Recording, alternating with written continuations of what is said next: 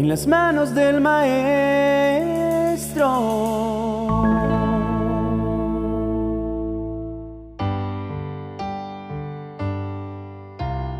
¿Alguna vez ha hecho algo que tuvo la certeza de que era Dios mismo quien le había ordenado hacerlo, y luego sintió que la duda se abalanzó sobre usted como un ave de rapiña para arrebatar lo que había conseguido? Esa es una situación que considero hemos vivido todos los que hacemos parte del pueblo de Dios. Pero no es algo que sucede apenas a nosotros, los que pensamos que nuestra fe pareciera más chica que el famoso grano de mostaza. También le sucedió al profeta Jeremías. Es probable que mirando con detalle en su vida podamos hallar respuesta para nuestra duda. Capítulo 32 de su libro empieza relatando. Dios me habló otra vez cuando el rey Sedequías me tenía preso en el patio de la guardia de su palacio fue en el tiempo en que el ejército babilonio tenía rodeada a la ciudad de Jerusalén. El rey llevaba diez años reinando en Judá y Nabucodonosor, quien llevaba dieciocho años en el trono de Babilonia, lo había rodeado y era una amenaza inminente. Jeremías había sido apresado tiempo atrás por haber anunciado la derrota del pueblo judío a manos de los babilonios y por esta razón Sedequías estaba tan enojado que lo hizo apresar en el patio del palacio. El mensaje de Dios a través de Jeremías anunciaba una pérdida tan grande que ni el mismo rey Sedequías saldría bien librado. Pero aún en medio de esas malas noticias, también había hecho una promesa de restitución que sería sellada con un acto de fe por parte de Jeremías. Continúa el profeta relatando, yo dejé en claro que Dios habló conmigo y que me dijo que mi primo Anamel vendría a ofrecerme un terreno para que yo se lo comprara. Anamel era hijo de mi tío Salum y su terreno estaba en Anatod, en el territorio de Benjamín, y así fue. Anamel vino al patio de la guardia donde yo estaba preso y me dijo que yo tenía el derecho y la responsabilidad de comprárselo para que el terreno quedara en familia. Con eso quedaba demostrado que Dios había hablado conmigo. ¿Comprar un terreno en un lugar que iba a ser saqueado y derrotado? ¿Comprar algo que evidentemente no habría método humano para recuperarlo? ¿quién habría de hacer tal negociación? Un hombre que tuviera fe.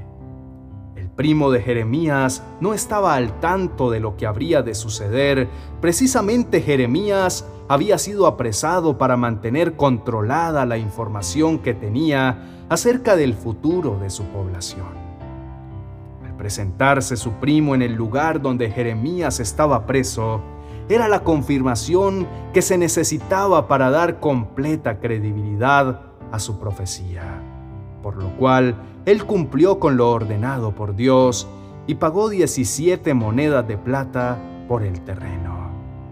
No fue que su primo le hiciera un descuento por causa de la situación que estaban atravesando o que Jeremías estuviera apostando a ver cómo salía eso.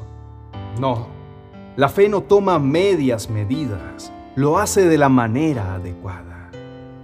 Estaban presentes sirvieron de testigos y delante de ellos le pagó a su primo y firmó las escrituras de traspaso de propiedad del terreno. Todo debía ser hecho conforme a la ley de compraventa de la época, por lo cual se hicieron dos copias de este documento y en las dos copias se explicaban las condiciones de compraventa. Una de ellas quedó sellada y la otra quedó abierta. Jeremías estaba completamente comprometido en cumplir lo que Dios le había pedido. Así que le entregó las dos copias a Baruch, otro profeta, delante de su primo, de los testigos y de toda la gente que se encontraba presente en el lugar. Acto seguido le dijo a Baruch a viva voz, el Dios Todopoderoso te ordena recibir esta escritura. tanto la copia sellada como la copia abierta. Guárdalas en una vasija de barro para que no se echen a perder. Dios nos promete que en este país volveremos a comprar casas, terrenos y viñedos. Nabucodonosor tenía la ciudad rodeada y aunque el futuro ante ellos era incierto, Jeremías tenía claro lo que Dios tenía pensado respecto a su pueblo y a él mismo. Habiendo cumplido con aquello, y después de quedarse solo, Jeremías sufrió, como hemos sufrido cada uno de nosotros, un ataque de duda. Su oración no fue distinta de la que habremos hecho la mayoría de nosotros. Dios de Israel, tú con tu extraordinario poder has creado el cielo y la tierra. No hay nada que tú no puedas hacer. Demuestras tu gran amor a miles de personas pero también castigas a los hijos por el pecado de sus padres. Tú eres grande y poderoso, por eso te llaman Dios del universo. Tus planes son maravillosos, pero aún más maravilloso es todo lo que haces. Tú estás al tanto de todo lo que hacemos y a cada uno nos das lo que merecen nuestras acciones. Él era consciente de que su fe no estaba fundamentada en cualquiera, sino en el dueño de todo, en el Creador, en el Dios capaz de hacer realidad lo imposible, y se recuerda a sí mismo las grandes proezas que ha realizado a favor de su pueblo. No obstante, es consciente de la realidad que están afrontando y de la responsabilidad de los malos actos que lo llevaron hasta esas cercanas consecuencias trágicas. Después de ese repaso de las posibilidades, la duda salta sobre él como un felino listo para devorar lo que la fe había conseguido. Por lo cual dice, los ejércitos de Babilonia están listos para atacar a Jerusalén, y nuestra ciudad será conquistada por medio de la guerra, el hambre y las enfermedades. Dios de Israel, tú mismo puedes ver cómo se cumple ahora todo lo que habías anunciado.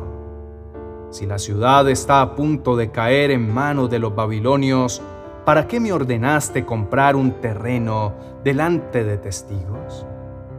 Frente a los hombres, este profeta es audaz y resuelto y lleno de confianza. Pero frente a Dios, admite que no entiende muy bien cómo todo esto va a funcionar. Las dudas no harán presencia a menos que haya fe. Es el método en que Satanás busca la manera de evitar que lleguemos al destino que Dios ha trazado para nosotros. La fe siempre tiene dudas listas a venir en su contra con la intención de derrocarla. Cuando empezamos a vivir, a caminar y a actuar por fe, debemos tener claro que las dudas vendrán pero si aprendemos a escuchar a nuestro Dios, Él traerá las respuestas necesarias para disipar las dudas, como lo hizo con Jeremías. En el verso 26 dice el profeta, entonces Dios me explicó, Jeremías, yo soy el Dios de Israel y de todo el mundo. No hay absolutamente nada que yo no pueda hacer. Tienes razón voy a permitir que el rey de Babilonia y sus soldados se apoderen de Jerusalén. El Señor enlistó las causas y le dio completa seguridad. Desde que comenzaron a existir como nación, el pueblo de Israel y el de Judá han hecho lo que les da la gana. Adoran dioses que ellos mismos han fabricado. Por más que yo traté de enseñarles y corregirlos, ellos no me escucharon ni me prestaron atención. En vez de seguirme, se alejaron de mí. En esos altares ofrecieron a sus hijos y a sus hijas en honor del dios Moloch. Yo jamás les ordené que hicieran eso y ni siquiera me pasó por la mente. Pero en el futuro volveré a reunirlos. Haré que vuelvan a Jerusalén y entonces vivirán tranquilos y seguros. Ellos serán mi pueblo y yo seré su Dios. Haré que tengan buenos pensamientos y que cambien de conducta. Haré con ellos un pacto que durará para siempre. Estaré con mi pueblo en todo momento y lo ayudaré. Mi mayor alegría será que mi pueblo esté bien. Yo, el Dios de Israel, declaro. Así como le di a mi pueblo este castigo, también le daré todo lo bueno que le he prometido. La fe proviene de la certeza de la bondad de Dios, aun en medio de las más duras circunstancias que podamos llegar a atravesar. Siempre que haya fe, las dudas vendrán a intentar derrocarla y a tratar de impedir que recibamos lo que Dios quiere entregarnos. Si la duda no aparece para intentar detener lo que estamos haciendo, posiblemente tampoco lo estemos haciendo con fe. Oremos al Señor diciendo juntos, Te adoramos Señor porque tú eres santo. No hay nadie que se te compare. Por tu palabra fueron hechos los cielos y la tierra, y nada existe por sí mismo, ni por un accidente natural o coincidencia, sino que todo lo que vemos fue hecho con dedicación total por tu perfecto y grandioso poder. Gracias por haber sido un Padre para nosotros antes que un Rey o un Dios porque tu corazón siempre está buscando nuestro bienestar, de la misma manera en que nos está corrigiendo el rumbo para evitar que nuestros pasos nos conduzcan a la perdición. Tú eres la mayor riqueza que podemos tener en esta y todas las existencias. Sin ti nuestra vida no tiene razón de ser. Gracias por la fidelidad con que sostienes tus promesas ninguna de ellas quedará sin cumplirse. Nuestro deber es mantenernos aferrados a la confianza y la certeza de tu inconmensurable amor, que trabaja con constancia por entregarnos lo mejor de tus bendiciones. Estamos creciendo, estamos aprendiendo.